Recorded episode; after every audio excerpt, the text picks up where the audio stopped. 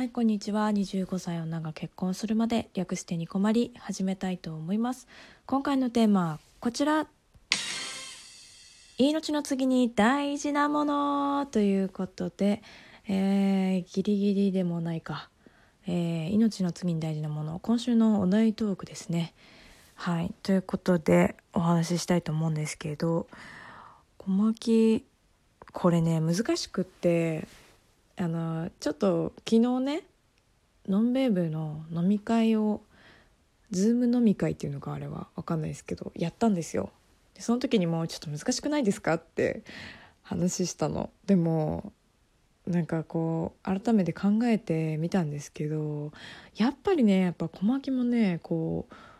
割とこう重重みがあるというか難しくないですか？って言ったのはやっぱり命っていうのが重すぎちゃって私の中で。でやっぱそう考えるとその大事さの度合いがやっぱり重たくなってくんですよ。あの全然私全然いつ死んでもいいしっていうタイプの人もいらっしゃると思うんですけどそういう方はね割とこうライトな話ができるかなとは思うんですけど小牧ねなんかねわかんないですけどこう考えられないんだよね。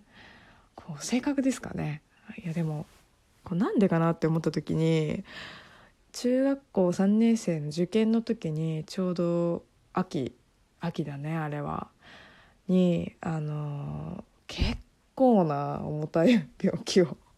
しまして人に話すと「え死ぬの?」っていう感じのあの病気だったんですけど、まあ、あんまね詳しく話してもらえないんで、まあ、これぐらいにしておきますけどそうそうしたんですね。そうだからなんかこう死についてまあ昔からね私最近知ったんですけどタナトフォビフォなんだっけ？ほんとね、まあ、すぐ忘れちゃうからすぐ検索するよ。とねタナトフォフォビアだっけ？タナトそう死恐怖症って言うんだよね。タナトフォビア。フォビア？テンションがおばさんすぎる。うんそう死恐怖症らしいんです。で一番最初に思ったのがあの小小学生。小小学校低学年ぐらいかな。なんかね死ぬのが怖いってお母さんにね言った記憶があるんですよね。お母さんにすごい「何言ってんのあんた」みたいな感じのこと言われたんですけどいや本当に怖いんですよ。で今でも怖いですね。死ぬの。こう見ている情景だったりとかこう考えとかどこに行ってしまうんだろうみたいな感じになっていくとだんだんだんだん怖くなってきちゃってもう今もこの話してうんってなってるんですけど 逃れ逃れようのないこう恐怖心に駆られてしまうんですね。うん、でまあまあそんなのどうでもいいんですけどでもともとこう15の時に結構な重い病気をしたことがあってもう今ね全然完治して超元気なんですけどまあそういうのもあって割とこう自分の中では死っていうのがめちゃくちゃ怖いしもう命がめちゃ大事みたいなこうやっぱり命一番みたいなところがあってで命の次に大事なものとかってめっちゃ考えちゃって。であの他のトーカーさんとかね「いやお金でしょ」みたいな普通に考えてお金みたいな話も出たんですけど、まあ、確かにお金も大事だなとも思いますしね。結構ね、まあ、こんな話してもしょうがないなと思うんですけどでもそう私だからじっくり考えてみたの。これマジで本当真剣に考えてみたんですよ。もうおふざけなしで。そしたらいや私コミュニケーション手段かなって思ったこれはいやどんだけ例えば長生きしようがどんだけ例えばお金を持っていようが一人って一人っていうかもう孤独の毒ですけれども一人ってめっちゃ寂しいんですよ多分。で私それがしんどいから多分その生涯にパートナーが欲しいとも思うし一人が一人で家にいるのも苦手だしだからこう喋る仕事喋る仕事っていうかもうまあ人と触れ合う仕事を多分選んだのは多分それがきっかけなんじゃないかなともなんとなく思うんですよね自分の中でね。そうだからね私の中ではこのコミュニケーション手段っつうものがなくなると全くもってねこう生きてる心地が しないんじゃないかななんて思いましたね。こう生きてる生き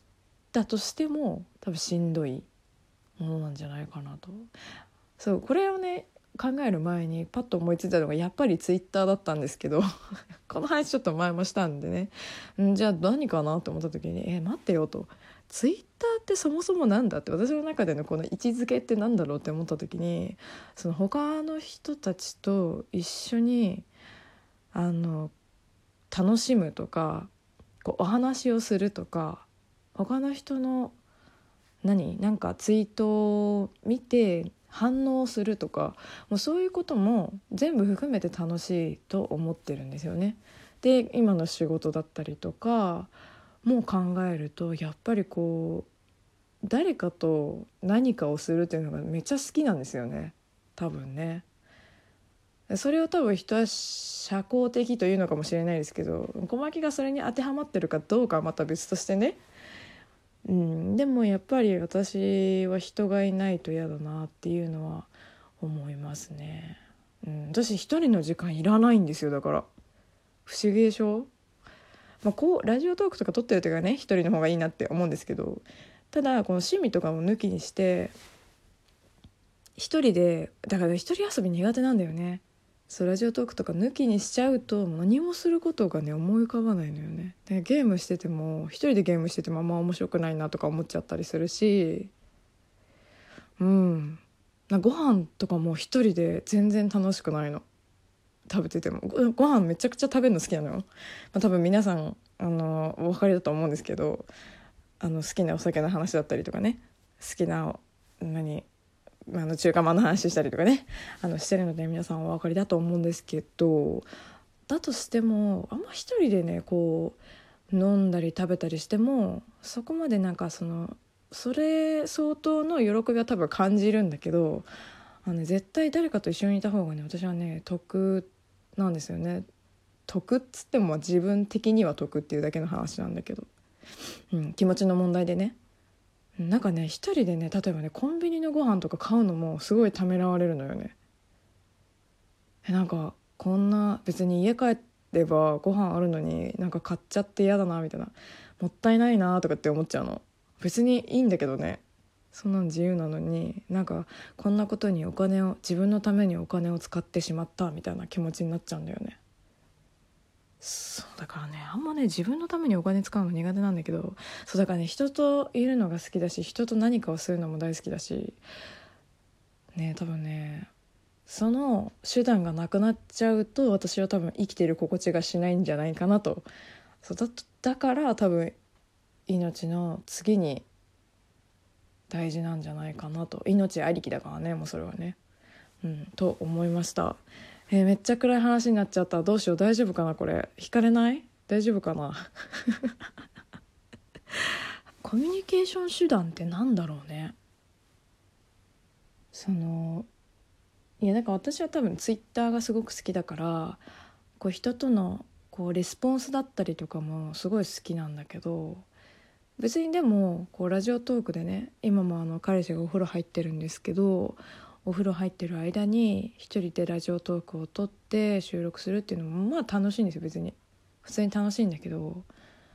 でもやっぱねこれがねずっとってなるとできないと思います。本当に。多分ゲームを例えば本当に10時間以上やる人とかっているじゃないですか1日。絶対できないね私。羨ましいもん。本当に逆に。家にねずっといられないからこう休日とかも一回家出てないとなんか損した気がしちゃってなダメなんだよね。だから一回絶対外出るしなんか人に会おうとする。なんかすぐ実家に帰ろうとするし実家に寄って実家に帰らせていただきますじゃないよ全然。大丈夫ですよ。じゃなくてあの実家が割と自転車で15分ぐらいの場所にあるんですよ。だからなんか気軽にちょっと今日家帰るわみたいな。その彼氏が例えば夜勤だった時にもう寂しすぎちゃって今日実家に泊まろうかなみたいな時とかあるしね割とねそうそれぐらい私は結構人に会わないとやってられないのでその手段がなくなっちゃうと多分ね本当にねしんどいんじゃないかなと思った次第でございます。ということでね今回はこの辺にしたいと思います。ではでは次回もラジオトークにてお会いしましょう。小牧でした。またね